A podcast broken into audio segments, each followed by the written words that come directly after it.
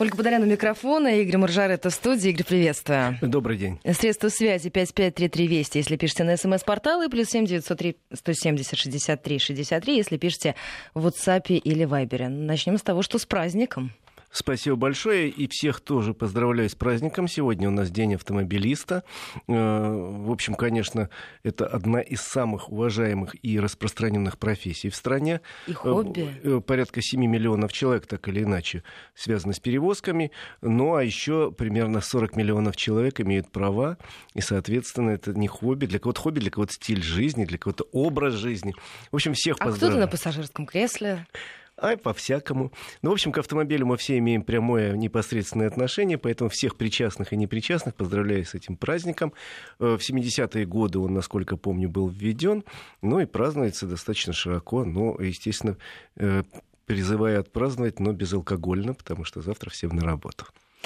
Да, понедельник уже скоро, тем более нам обещают, кстати, Игорь, уже такие минусовые температуры, и в Подмосковье до минус 6, как рассказали нам синоптики. А что это значит? Это значит, что многим уже пора переобуваться. Многим уже пора переобуваться. Я переобулся еще в прошлые выходные заранее, ну, потому что, во-первых, было время свободное, а во-вторых, у меня не шипованная резина, это для меня э, достаточно... Ну, просто я не езжу по бездорожью на своем автомобиле, и мне не нужна шипованная резина, а поэтому я мог позволить себе сделать это чуть раньше, чем другие, зато хорошо, спокойно сплю. Кстати, мне попалась очень интересная информация. Да, прежде чем я о ней скажу, советую уже всем переобуваться. В принципе, считают э, специалисты, что когда среднесуточная температура становится в районе плюс 5 и ниже, то это время, э, когда надо летнюю резину менять на зимнюю. Так что вперед в пункты шиномонтажа. А интересная информация, которая мне попалась совсем недавно на глаза, это исследование портала «Зарплата» по поводу самых высоких зарплат в России, и неожиданно в нее попала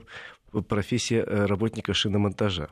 Так. В среднем по России, оказывается, работник шиномонтажа в крупном городе получает от 50 до 120 тысяч рублей в месяц, если он работает на постоянной работе. А, а в такой пиковый сезон, к которому относятся весна и осень, еще берут дополнительных работников, которые могут получать от 2 до 5 тысяч рублей в день. Причем работа так, не... Игорь, вы уже кого-то переманиваете, мне кажется. У меня нет своего шиномонтажа, я не переманиваю. Причем, что образование для этого не нужно иметь никакого, среднего вполне достаточно. Требуется только опыт работы в шиномонтажных мастерских, ну, если такого опыта нет, обычное обучение происходит за счет компании, требует несколько дней. И э, среди качеств, которые предъявляются к сотрудникам шиномонтажа, кроме физической подготовки, потому что таскать шины — это достаточно утомительная работа, э, умение работать с аппаратурой, она сейчас достаточно сложная, новая, интересная, но и умение работать с клиентами, потому что клиенты сейчас требовательные.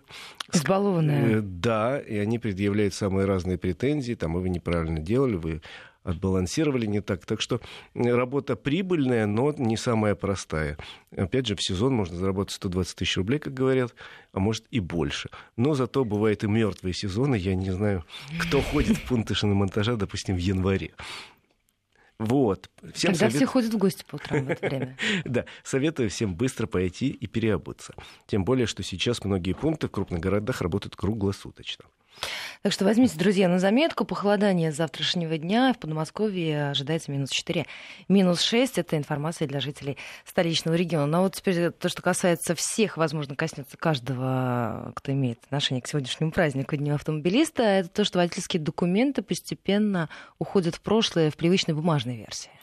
Ну, пока не уходят, но будут уходить и достаточно быстро. У нас э, официально э, в ГИБДД объявили, что первые несколько десятков владельцев автомобилей получили электронный паспорт транспортного средства.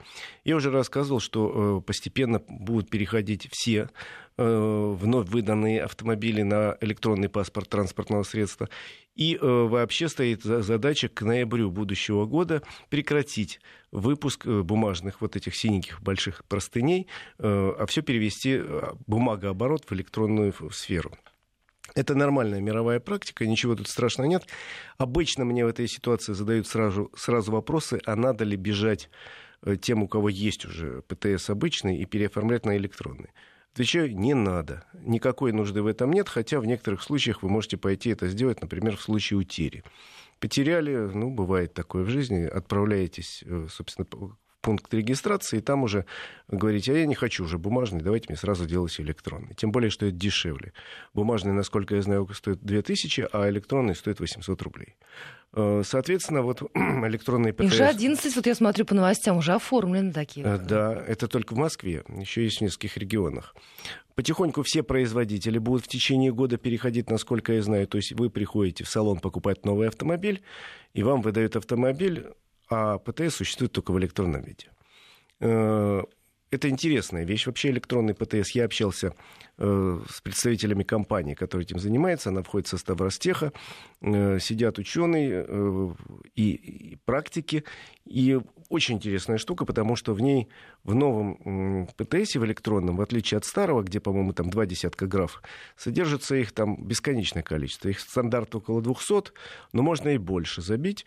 И туда потихоньку будут, э, запол... Э, будут добавляться информация вообще об автомобиле, о всей его жизни. С момента производства на заводе или пересечения границы. И там все владельцы, там ДТП какие-то в, ближайшее время начнут появляться, э, ТО пройденные, не пройденные, случаи переоформления э, там каких-то, замены каких-то узлов, случаи пере, э, переделки автомобиля. В общем, много-много-много всего интересного. Данные о полисах ОСАГО и КАСКО. То есть вообще получается такая полная картинка жизни автомобиля от первого до последнего дня. Потому что часто вот мы такую информацию получить не можем нигде а тут она будет в электронном виде. Но это только первый шаг, как нам говорят. Вот в Сочи э, в дождливом э, в пятницу проходила большая э, конференция ГИБДД России, и начальник ГИБДД России генерал Черников рассказывал, что сейчас потихонечку ведутся работы по созданию других электронных документов, и, возможно, через некоторое время нам уже не нужно будет возить и свидетельство о регистрации транспортного средства, которое сейчас мы по закону обязаны все время иметь, если управляем автомобилем, оно тоже уйдет куда-то в электронную базу данных. Таким образом, потихоньку и права, наверное, уйдут туда же. Не надо будет с собой таскать бумаги и не будет опасности их потерять.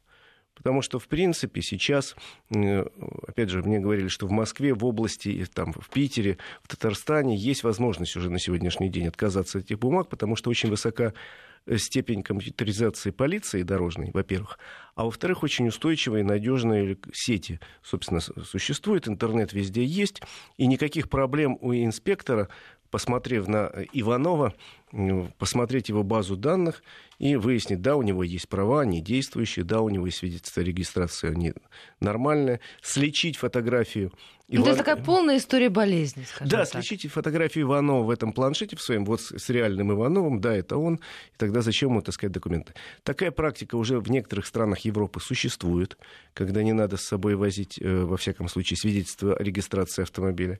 И э, э, большими шагами широкими мы тоже идем в том же направлении. То есть, ну, к бабке не ходи, у нас тоже будет такая система. Еще раз назову наши эфирные координаты. 553320 и плюс 7 903 170 63 63 для ваших вопросов и комментариев. Э, обращайтесь к Игорю Маржарету, он на все ваши вопросы, друзья, ответит. Игорь, вы вернулись из небольшого да. путешествия или большого путешествия, я даже не знаю, как Нет, это небольшое начать. путешествие, но очень для меня важное, потому что я потихонечку пытаюсь проехать в Москве и в окрестностях все точки такие важные э, для России и для меня лично тоже. И потихоньку рассказываю об этом. Там, считаю, что на карте центральной России достаточно мало белых таких пятен у меня оставалось. Было очень большое, мне очень стыдно признаться, но я, э, прожив 30 с лишним лет в Москве, э, никогда не был на озере Селигер. Это просто безобразие с моей Меня стороны. Тоже пристыдить, Игорь. Меня э, мои друзья многие клеймили, говорили, ну как это тебе удалось? Я говорю, ну вот как-то вот так. И тут была возможность съездить на Селигер, тем более сейчас не сезон, дороги пустынные, летом, конечно, по направлению к озеру бывают и пробки очень серьезные, особенно в выходные, потому что это такая, ну вот, очень яркая российская достопримечательность. Но я вот съездил сейчас, буквально на этой неделе побывал, поэтому настоятельно рекомендую. Если вы интересуетесь историей России и ее красотами, в принципе, не играет никакой роли лето э, или осень, или зима, потому что Селигер очень красив. Это замечательное озеро, это даже не одно озеро, это система озер там их десятки, там десятки островов, причем на самом большом острове есть четыре деревни и еще своих дюжин э, э, озер. на острове. Э, но вообще туда несложно добраться. Две дороги ведут из Москвы, если вы едете. Можно ехать по Новой Риге и свернуть через Ржев на Осташков. Я ехал по Ленинградке и через Торжок. Есть дорога Торжок-Осташков. В общем, получается... От Торжок Моск... вообще удивительной красоты город. Да. Застывший во времени словно от Москвы около 400 километров. Кстати, Олечка, очень хорошее предложение для тех, кто поедет по этому маршруту, поехать через Торжок и провести несколько часов в этом замечательном русском да, городе с очень красивой историей, э, с очень красивыми домами, храмами, э, улочками, с прекрасными магазинчиками, замечательными ресторанчиками, попробовать знаменитых местных котлет, которые еще Пушкин хвалил, э, попробовать сыры, кстати, местные. Ну, там же проходила дорога из Петербурга в Москву, потом ее перенесли, этот город словно оказался застывшим во времени. Да, он, к сожалению, несколько запущен, я в нем бывал. Но, в принципе, если э, вы интересуетесь русской историей, там есть что посмотреть. И э, прошлое замечательно, и нынешнее неплохо. Там надо обязательно купить э, что-нибудь золотом шитое, потому что в Торжке работает самая знаменитая в России золотошвейная мануфактура. Э, это могут быть картины, могут быть какие-то... Мы сейчас с вами уезжаем в другую программу, да, Игорь. Да, да, хорошо, мы поехали через Торжок в сторону озера Селигер. Недалеко, э, порядка всего от Москвы получается у вас не, не, не, чуть больше 300 километров. Э, дорога туда идет сейчас неплохая, Торжок-Осташков, потому что она пережила лето, а там примерно 5 месяцев это очень большая нагрузка, когда огромное количество отдыхающих едет на Селигер от мая до сентября. Сейчас там машин мало, э, дорога в неплохом состоянии, э, хотя, в общем, какие-то участки требуют ремонта. Что посмотреть обязательно в, на озере Селигер? Во-первых, э, город Осташков, это столица Селигера, ему он не молодой город, ему почти 700 лет замечательный старинный русский город, раскинувшийся по берегу такому изрезанному озера. Большая часть на мысу стоит, на полуострове есть есть что посмотреть. Он чистенький, небольшой совсем, 17 примерно тысяч населения. Сейчас он отдыхает от, от летнего ударного отдыха, такой расслабленный. Ну и две достопримечательности, которые обязательно надо посмотреть, если вы едете на Селигер. Хотя на самом деле их там гораздо больше. Я расскажу о двух важнейших. Это исток Волги и Нилова пустынь. И там, и там был. Во-первых, недалеко от Селигера начинается Волга, есть исток, стоит очень милая такая часовенка, э, новодел, но надо сказать, что история этой часовенки имеет несколько э, сот лет и просто э, деревянные часовни довольно быстро здесь портятся и поднимают новую, ставят новую, новую, новую. Очень красивая часовенка. Просто постоять и прикинуть, что вот тут начинается самая длинная река Европы, и дальше 3000 километров отсюда через всю Россию до Каспийского моря. Ну и самая главная достопримечательность, собственно, э, у озера Селигер и всего этого края, это Нилова пустынь. Это официально называется Нило-Столобенский монастырь мужской. Он действующий, ему э, более 500 лет. Стоит он на острове, очень красивый, вот реально очень красивый, и э, туда подъезжаешь, особая какая-то атмосфера. Э, надо пойти погулять по монастырю, подняться лучше вверх на колокольню, если хорошая погода, потому что прекрасный вид оттуда на озеро. Э, ну и вообще атмосфера этого монастыря очень ну, такая хорошая, чистая. Я был вот в четверг, там практически не было людей. Э, монах, с которым я беседовал, говорит, ну, мы сейчас отдыхаем, летом большой наплыв, много желающих просто посмотреть, много э, людей, которые приходят совершенно целенаправленно в этот монастырь. Вообще паломничество здесь было развито в свое время э, очень сильно, вплоть до того, что Александр I приезжал туда на паломничество, и многие известные российские люди.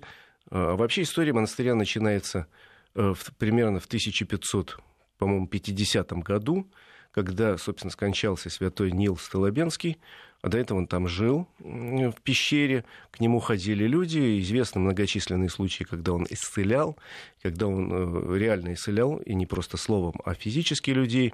Много чудес за ним числится, и э, умирая, он завещал на этом островке построить монастырь. В общем, его довольно быстро начали строить. Он, кстати, был один из богатейших в России, так получилось, особенно в XIX веке. Тысячи людей приходили сюда в паломничество Кстати, у Нила он взял на себя такой обед, поскольку у него много очень обязанностей было. По легенде, по преданию, по житию, он не спал, он все время был в трудах. А когда он хотел отдохнуть, вбиты были в стенку два таких, ну, два крюка, скажем так, он опирался, и вот так дремал, стоя на них. И поэтому его изображают таким сагбенным. И вот два таких, ну, как перекладины от костылей у него из подмышек торчат. Это не перекладины от костылей, он ходил своими ногами. Это вот те э, деревяшки, о которые он опирался. Очень много, кстати, собрано фигурок Святого Нила. Там музей есть очень интересный музей, где вот большая коллекция этих э, фигурок. Кстати, Игорь, знаете, вот вы, рассказываете, вы рассказываете о прекрасном, а у людей насущные вопросы. Как инспектору удостовериться, что Иванов это действительно Иванов, если не будет никаких документов на руках? Как будет происходить купля-продажа автомобиля между физиками?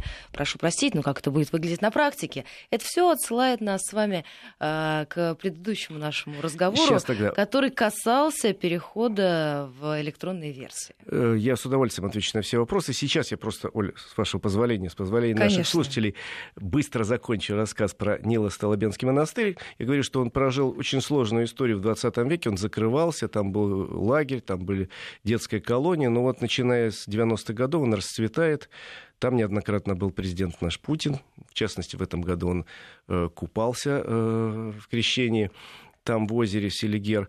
Так что настоятельно советую туда съездить, но еще два слова скажу, потому что э, интересная машина, на которой я туда ездил, э, могу похвастаться, я один из первых, кто попробовал в России автомобиль нового поколения Jeep Wrangler, они начали продаваться в России. Это фантастический автомобиль, потому что у него нету другого автомобиля, который можно сравнить по проходимости с джипом Wrangler.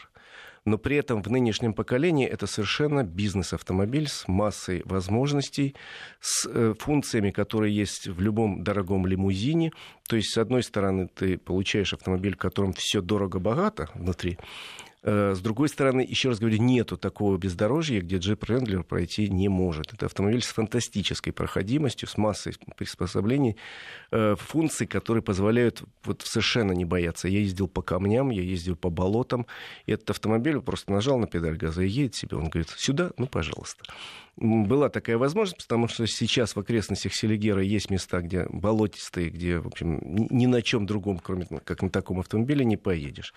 Э, не, не дешевая машина, честно говоря, не дешевая, от 3,5 миллионов начинается цена, но это автомобиль, который позволяет себя чувствовать уверенно в любой дороге. Другое дело, что э, такая нишевая машина, очень, потому что если я богатый человек, то чем мне ехать в болото? Ладно, переходим э, от замечательного красивого монастыря и замечательно красивого автомобиля к насущным вопросам. Значит, пытаюсь ответить. Значит, смотрите, у нас сейчас потихоньку вся документация уходит мало-помалу в интернет. Есть электронные базы, где, э, собственно, у нас содержится много чего, и не надо носить с собой бумажку. У нас не так давно э, объявили, что электронный полис ОСАГО равен бумажному полису ОСАГО. В принципе, э, доступ к базе данных по полисам есть у любого инспектора, и он, в принципе, может проверить. Просто сейчас, поскольку интернет во многих регионах не очень устойчивый, не везде есть, рекомендуют распечатать электронный полис ОСАГО и с ним ездить, это приравнено к бумаге с водяными знаками. Э, и, насколько я помню статистику, примерно каждый второй уже полис ОСАГО, который у нас покупают, он в электронном виде. Существует в базе, инспектор смотрит, вы предъявляете ему бумажный полис, так, посмотрел номер, забил, да, действительно, такой есть, счастливого пути. Таким же образом э, сейчас уже есть там у нескольких десятков автомобилей электронный паспорт транспортного средства. Есть? Есть. Существует? Существует. Зачем вот эта синяя бумажка? Она нужна вам для успокоения, для морального успокоения, что а вот у меня есть еще это.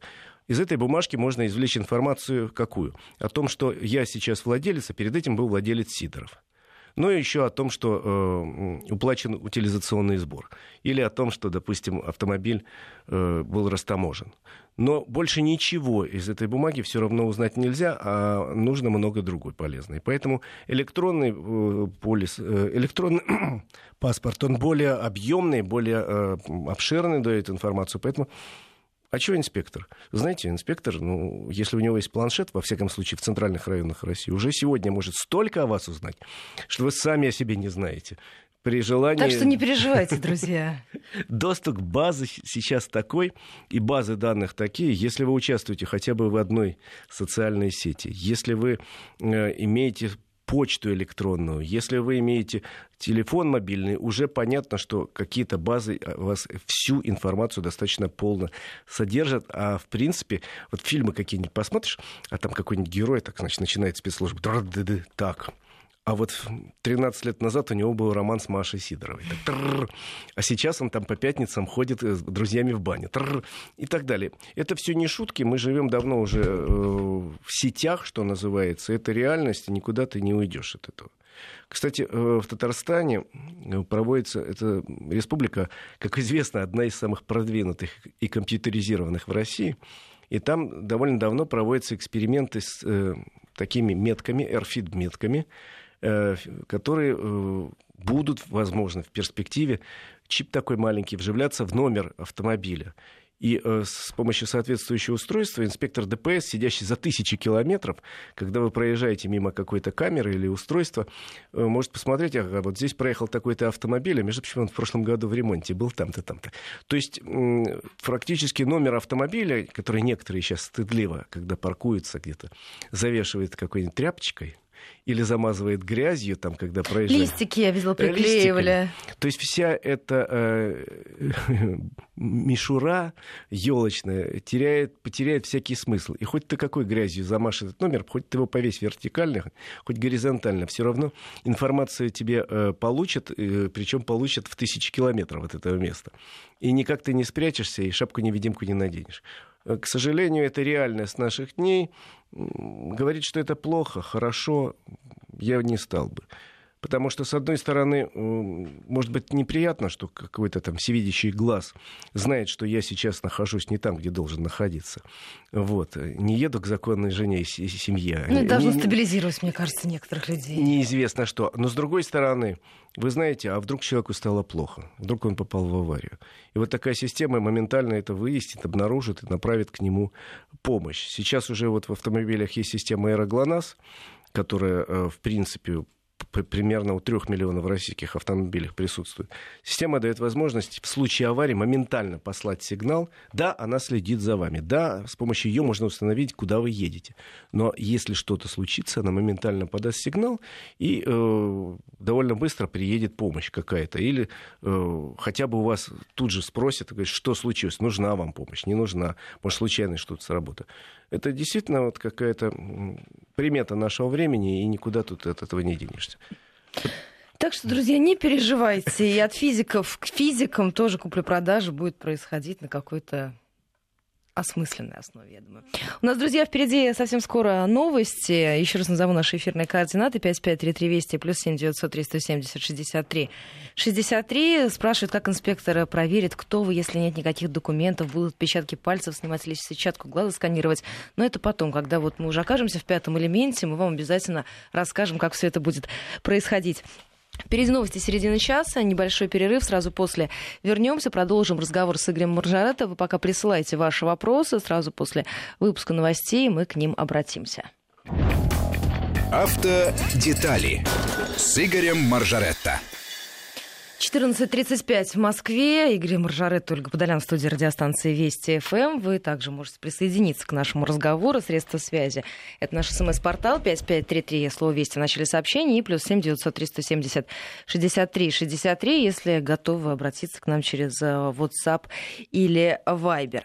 Игорь, я тут обратила внимание на то, что, с одной стороны, названы самые дешевые автомобили России, топ-10 а, вот был составлен рейтинг, с одной стороны, а с другой стороны, две э, модели отечественного производства вошли в число самых продаваемых автомобилей в Европе. Это важная для нас новость, для нашего автопрома? Ну, важная, скорее, самые дешевые автомобили России. Но э, я не стал бы говорить слово дешевые, извините, я ошибся. Самые доступные автомобили в России, потому что то, что сейчас можно купить автомобиль за 400 с небольшим тысяч рублей, и это будут полноценные автомобили, это, в общем, большой плюс нашего рынка. Потому что э, в Европе за такие деньги автомобиль полноценный купить нельзя. Э, то, что предлагают нам радостные друзья наши из Индии, например, Помните, Олечка, были такие разговоры, что вот индусы там придумали автомобиль за 2000 долларов. Я на таком автомобиле ездил. Это не далеко авто... вы уехали? Э, да нет, уехать мы довольно далеко, но это не автомобиль. Он фанерный, он не приходит никакие требования по безопасности. В нем стоит мотоциклетный восьмисильный мотор сзади. И из, э, в общем, примет роскоши — это руль. Все остальное это так странно, даже деревянные двери, которые закрываются на крючок на такой. У нас за 420 тысяч рублей можно купить Лада Гранта. И это будет совершенно полноценный автомобиль. И, наверное, он имеет право претендовать на место в книге рекордов Гиннес. На сегодняшний день самый дешевый, серийный, доступный автомобиль. Причем у него есть двигатель 1600 кубиков, есть пятиступенчатая коробка, э, есть э, там, двери, допустим есть крыша и подушка безопасности. И это, в общем, действительно автомобиль. Он едет, и при этом едет неплохо, и потребляет не так много бензина. Э, вот это хорошо. У нас на сегодняшний день действительно автомобили в силу разных причин оказались несколько дешевле, чем в любой, допустим, европейской стране. И это полноценные автомобили, поэтому э, наши машины и входят в топ-100 европейских продаж, хотя, конечно, на местах ближе к концу, потому что массовыми продажи российских автомобилей в Европе не назовешь. Суммарные годовые продажи в Западной Европе исчисляются цифрой, например, на 5-6 тысяч автомобилей. Это немного. Для сравнения, на российском рынке у нас в этом году будет продано, я уверен в этом совершенно, более миллиона восемьсот тысяч новых легковых автомобилей. Поэтому 5 тысяч на этом фоне эта цифра совсем небольшая. Но я тоже посмотрел на этот рейтинг самых э, недорогих автомобилей на сегодняшний день. Это э, обновленное семейство Лада Гранта, безусловно, э, самые доступные автомобили. Это автомобили Равон, э, который поставляют нам из Узбекистана. Это вообще, по большому счету, перелицованные автомобили «Шевроле». Они продавались у нас только под другой маркой до того, как фирма «Шевроле» ушла. Но, э, к сожалению, компания «Равон» узбекская находится в каком-то состоянии совершенно непонятном. Поставки автомобилей в Россию с мая прекращены. Будем ждать возобновления, но сейчас можно посмотреть на то, что в списке самых доступных автомобилей есть автомобили Renault Logan и Sandero. Они выпускаются в России надо сказать, в Тольятти на Волжском автозаводе довольно давно и тоже очень популярны. И, соответственно, есть еще несколько моделей китайских автомобилей, таких как Бриллианс и ФАВ. Но э, что касается китайских автомобилей, я по большому счету к ним хорошо отношусь, но вот когда меня спрашивают, покупать или не покупать китайские автомобили, я говорю, что все-таки в некоторых случаях я присмотрелся скорее к продукции родного отечественного автопрома.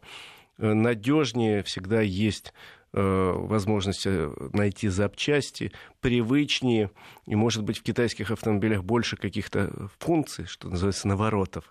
Но проблемы возникнут 100% при, при перепродаже, потому что человек, который ищет поддержанный автомобиль, он понимает, что можно, чего можно ожидать там, от пятилетней «Лады». Но чего можно ожидать от пятилетнего автомобиля, условно говоря, «Чанган», я не знаю. Ну, то есть здесь вопрос остается открытым. Да, поэтому на вторичном рынке китайские автомобили котируются очень низко. Если вы решились на покупку автомобилей из Поднебесной, это надо учитывать. Но вообще наш автомобильный рынок чувствует себя сейчас неплохо. Более того, вот э, ты мне задала вопрос, там, а вот хорошо, вот что у нас там в пятерке есть десятка доступных. Хорошо. У нас э, аналитики подметили очень такую странную вещь. Вдруг неожиданно в России к осени э, образовался э, дефицит нескольких, э, некоторых автомобилей. Даже дефицит. Рынок у нас, как известно, растет потихонечку. После 2014 года он очень сильно упал, а сейчас поднимается. Но при этом все понимают, что к концу подходят какие-то приятные вещи. Например, там закончились в прошлом году в большинстве своем программы поддержки покупательских, э, покупательские программы. Осталась только одна, правда, хорошая, большая программа, когда э, льготу большую при в кредит при, при покупке автомобиля в кредит получают молодые семьи с детьми и люди, которые первый автомобиль покупают. Есть такая программа и достаточно востребована. Есть очень интересные программы у самих автоконцернов. Э, рынок растет, но э, в январе будущего года у нас повышают НДС на 2%.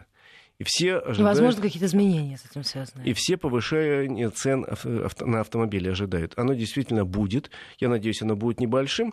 Поэтому сейчас осенью очень активизировался покупательский спрос. И возник даже дефицит, чего давным-давно на нашем рынке не было. Во всяком случае, дефицит есть на а, бюджетные автомобили, некоторые модификации. Например, вот говорят на а, Ладу Весту СВ, это универсал, Лада Веста есть небольшая очередь на некоторые комплектации в ряде регионов. Э, есть вообще э, очередь на целый ряд автомобилей той же компании Рено или, в первую очередь, Лады.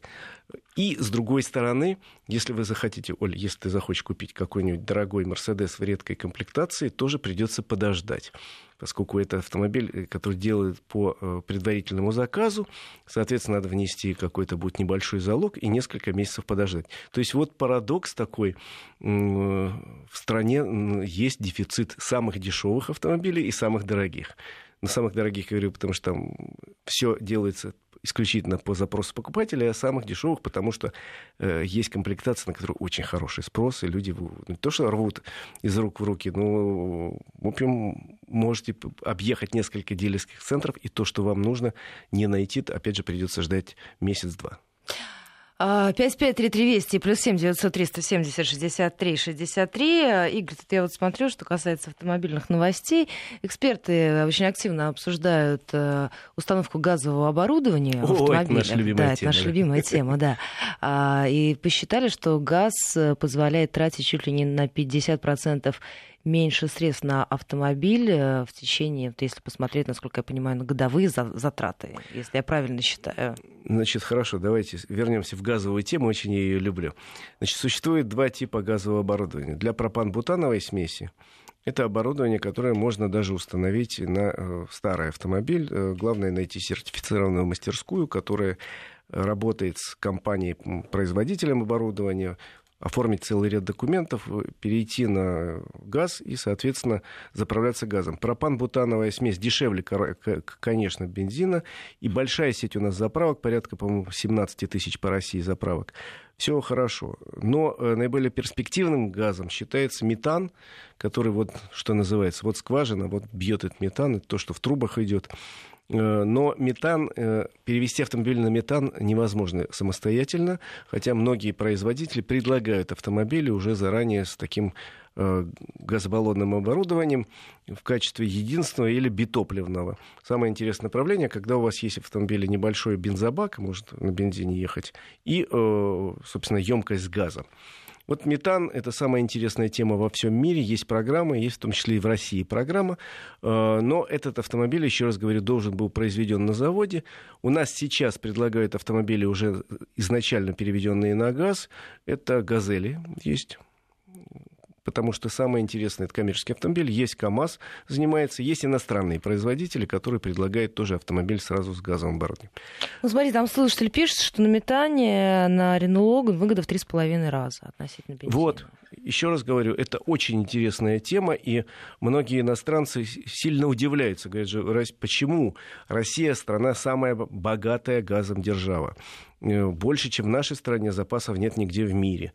Э, в общем... Я почему-то очень активно видела за границу, вот в Бразилии в первую очередь. А вот за границей это развито больше, чем у нас. Если говорить о метановых заправках, то у нас стационарных метановых заправок по стране, знаешь сколько? Что-то около ну, чуть больше 300 штук. Ну, то есть совсем чуть-чуть. Да, есть мобильные такие заправочные станции, их довольно много.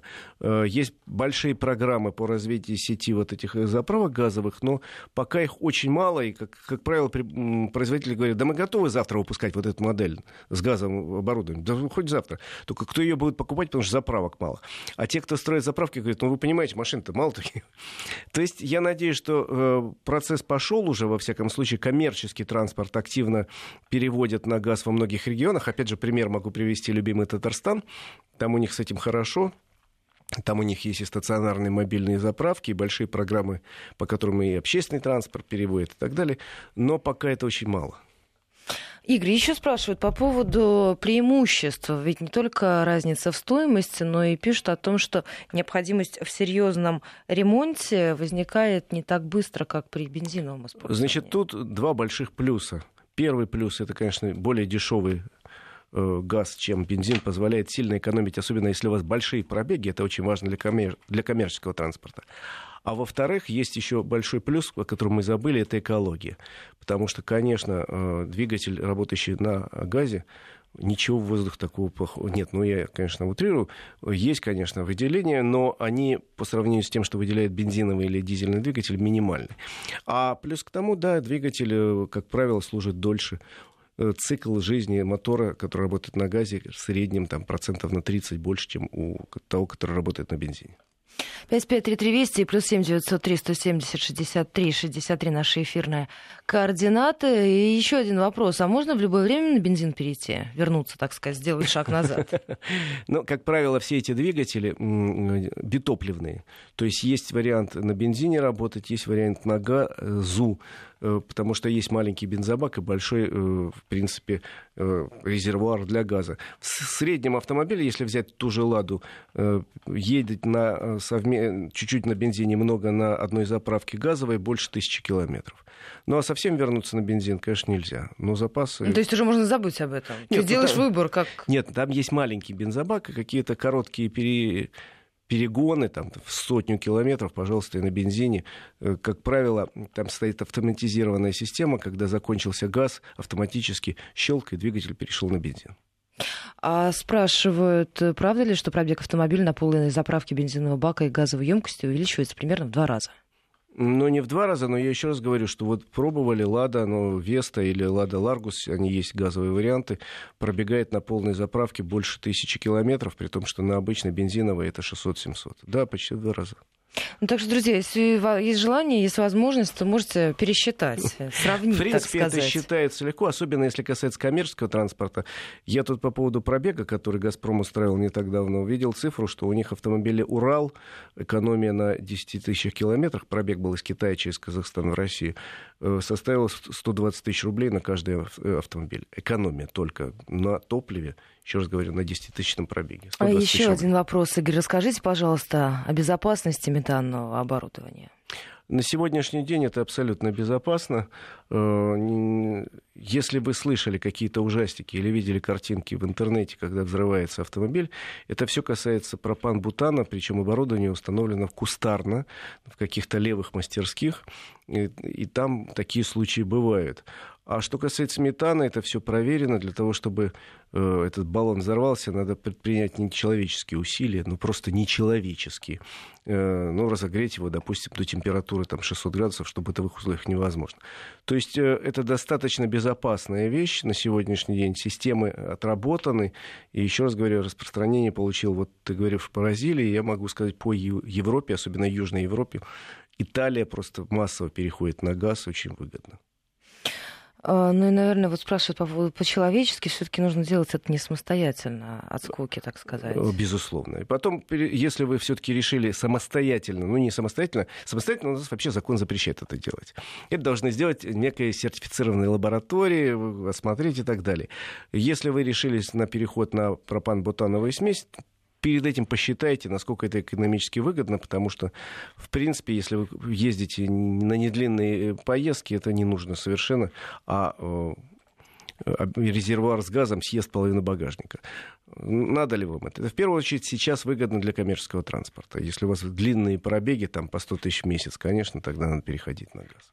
Ну, вот я смотрю, что единственное, что останавливает, это как раз наших слушателей, это вопрос безопасности. А что будет там, если ДТП и так далее?